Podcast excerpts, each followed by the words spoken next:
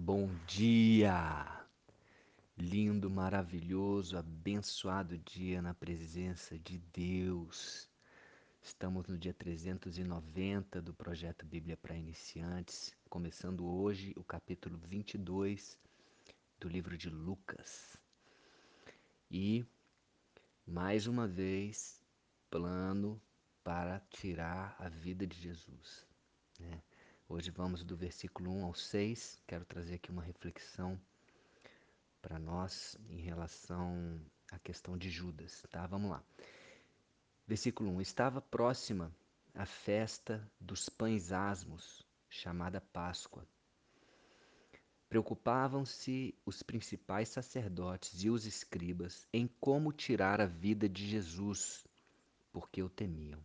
Mais uma vez, eles tramavam né, planos, como que eles iriam tirar a vida de Jesus. E Jesus não dava oportunidade para que isso acontecesse e eles temiam a reação do povo de fazer alguma coisa arbitrária e o povo ir contra eles. Versículo 3: Ora, Satanás entrou em Judas, chamado Iscariotes, que era um dos doze. Olha só, vamos parar aqui um pouco. Satanás entrou em Judas. Tem muita gente que não gosta de, de ouvir no nome de Satanás, ou do diabo, ou de demônio. Né? Eu era uma dessas pessoas.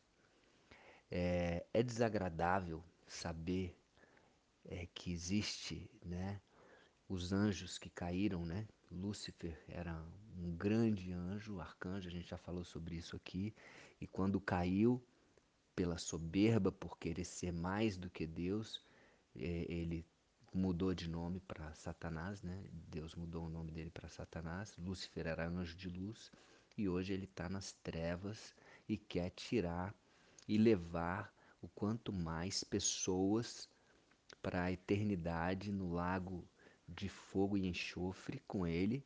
Quanto mais pessoas ali sob o domínio dele, melhor. Então, é, a gente tem que ter a consciência disso. Não adianta, né? Ah, eu não gosto de falar sobre isso. Tá, eu também não. Mas a gente tem que falar porque Jesus falou e é real. Então, como que Satanás entrou em Judas? Para Satanás ter entrado em Judas, só existe uma forma.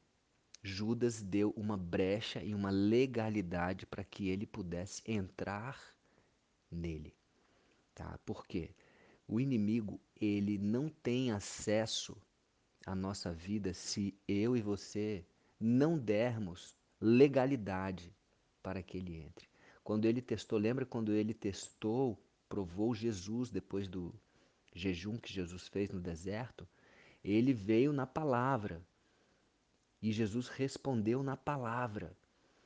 Não tem como ele atuar na vida de quem quer que seja, se não fosse através de uma brecha ou de uma ignorância, de falta de conhecimento na lei, que eu e você tenhamos, e aí ele vai e entra, e, e ele pode ser, usar aquela brecha na lei, assim vamos dizer, para entrar e, e atuar na vida de Judas ou de quem quer que seja. Então, foi assim que Satanás entrou em Judas. Ou seja, Judas ele já deveria ter um coração contaminado com ganância, né? Ele ele tomava conta do dinheiro, ele devia já estar tá roubando alguma coisa, né? Ele já devia estar tá fazendo algumas coisas erradas e mesmo Jesus sabendo, porque Jesus é onisciente, ele deixou Judas ali, junto dos doze. Por quê?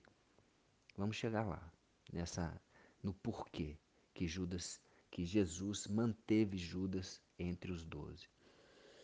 Bom, versículo 4.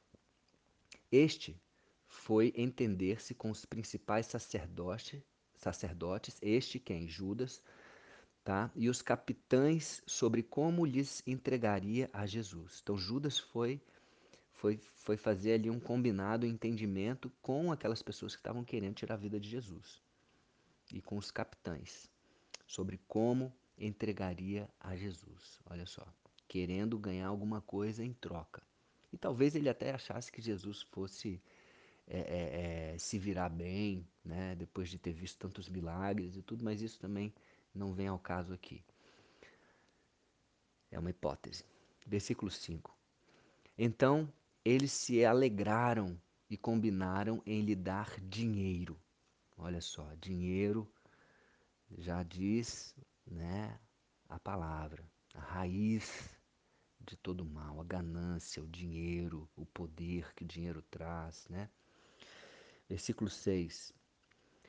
Judas concordou e buscava uma ocasião de lhe entregarem sem tumulto, de entregar Jesus sem causar tumulto. Tá? Eles não queriam tumulto. Bom, é, eu falei que eu ia explicar aqui o porquê que Jesus manteve Judas entre os seus doze discípulos, né? Doze apóstolos, vamos dizer assim. É, bom, eu quero trazer aqui algo que está lá em Mateus, que a gente já falou aqui no projeto, tá? Sobre a parábola do joio, o joio e o trigo. Lembra que nessa parábola é, o, o, o semeador ele semeou o reino dos céus, semeou uma boa semente no seu campo, né? Uma semente maravilhosa de um trigo poderoso, maravilhoso. Só que enquanto é, estava sendo semeada a semente boa, também o inimigo semeou o, semente de joio no meio do trigo e se retirou. É o que aconteceu com Judas aqui. Judas, ele tinha muita semente boa, que Jesus semeou, muita, né? Lembra da parábola do semeador, que a semente é a palavra de Deus? Jesus estava semeando muita pa pa palavra na vida de Judas.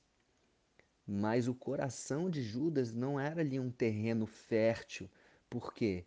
Porque também, além de estar tá crescendo entre os espinhos, né, nos, nasquelas, nos prazeres da vida, né, aquela questão da ganância que ele tinha com ele, também estava, ele também estava dando espaço para outras sementes, sementes ruins, crescerem dentro dele.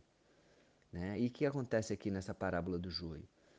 Né? É, os servos do dono da casa perguntam assim: Senhor, é, não semeaste semente boa? De onde vem, pois, essa semente ruim? Ele respondeu: O inimigo fez isso. E ele vai fazer, ele vai semear. Mas os servos lhe perguntaram: Então quer que, eu, que a gente arranque o joio? E ele falou: Não, não arranca o joio, porque se você arrancar o joio, vai vir com ele também o trigo. Você arranca o joio e o trigo vem junto. Então deixa os dois crescerem juntos até a colheita.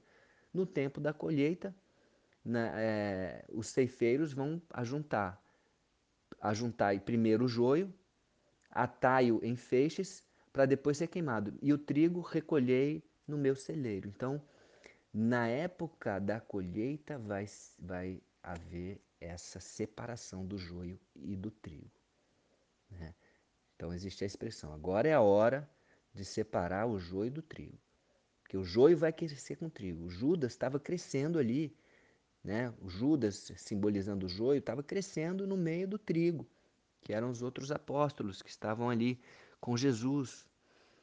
Né?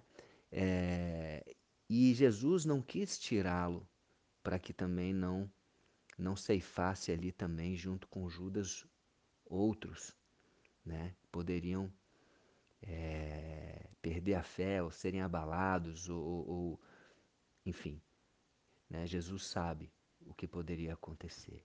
E outra coisa também, né? Jesus amava Judas, Jesus, é, é, enfim, talvez Jesus ainda tinha uma esperança de Judas se arrepender, como Pedro se arrependeu, mas não, né?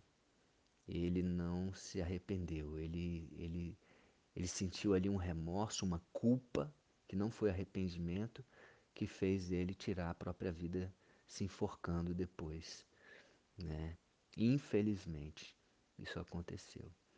Jesus hoje é o nome acima de todo nome, está sentado à direita de Deus Pai, ele entregou a vida dele, ele tinha que fazer isso. Foi desafiador, foi difícil, foi, suou sangue, se humilhou.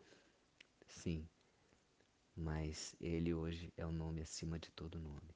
Então que eu e você a gente possa é, aprender com isso, né? É ter cuidado para não dar brecha, né? A ganância, as preocupações do, deste mundo, né? Quando, como foi falado no, no dia anterior aqui do projeto, né? Que o nosso coração não esteja contaminado, sobrecarregado com essas coisas, para que a gente dê brecha para alguma coisa é, entrar, para a semente ruim entrar no nosso coração e minar a nossa fé, minar o nosso amor, minar a nossa pureza, né?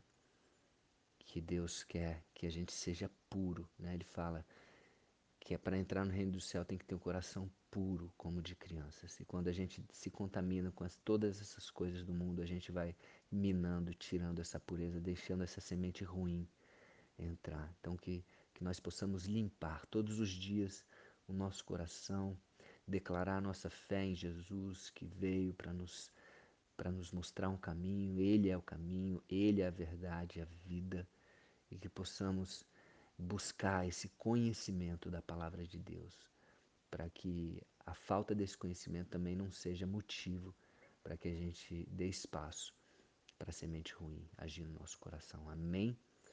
Então é isso. Um beijo no coração, um dia maravilhoso e abençoado na presença de Deus e até o próximo dia do projeto Bíblia para Iniciantes. Beijo.